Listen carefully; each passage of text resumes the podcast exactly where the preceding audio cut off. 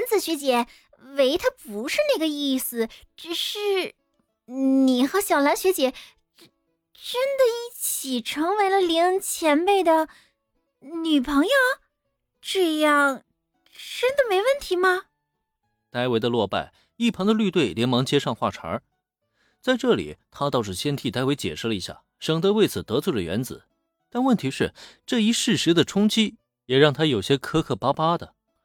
毕竟，对于他们这些普通女孩来说，一个男生跟两个女生一起交往什么的，实在是太震撼人心了。这能有什么问题？我喜欢林恩，小兰也喜欢林恩，林恩同样也喜欢我和小兰，我们三个人相互喜欢，在一起交往，那不是很合情合理的事情吗？面对绿队的疑问，原子丝毫没有退让，一套他认定的逻辑出口，却让对面的四个女孩齐齐陷入了呆滞状态。是啊，小兰学姐和原子学姐都喜欢林恩前辈，林恩前辈呢也喜欢两位学姐，三人在一起交往，好像的确没有什么毛病。可问题是，这种事情真可以这么算的吗？这三观都崩了啊！可这时候再看原子，他却表现得更加得意了。哼哼哼，像林恩这样优秀的男朋友，到别处可是找不到的。怎么样，羡慕不羡慕？应该怎么说？原子有些时候啊，的确会人来疯。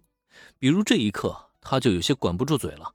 当着四个女孩的面，他说起话来完全刹不住车。如果羡慕的话，你们要不要也一起加入进来？如果愿意叫我一声原子姐姐，我也不是不可以承认你们四个妹妹哦。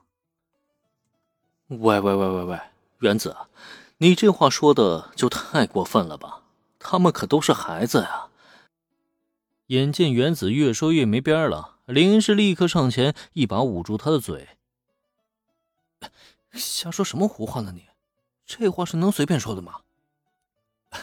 你们别听原子在那瞎胡闹啊！他只是在跟你们开玩笑而已。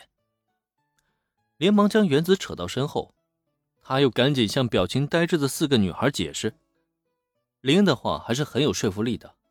见他这么一说，本来心快跳到嗓子眼的女孩们总算是齐齐松了一口气。啊，原来只是开玩笑啊！这一刻，秋山林下意识拍了拍胸前，表情逐渐的放松了下来。我还以为原子学姐和小兰学姐真的与林恩前辈交往了呢。如果只是玩笑的话，不，这不是玩笑。随着林恩肯定的回答，青音部的四个女孩们又再度齐齐瞪大了眼睛。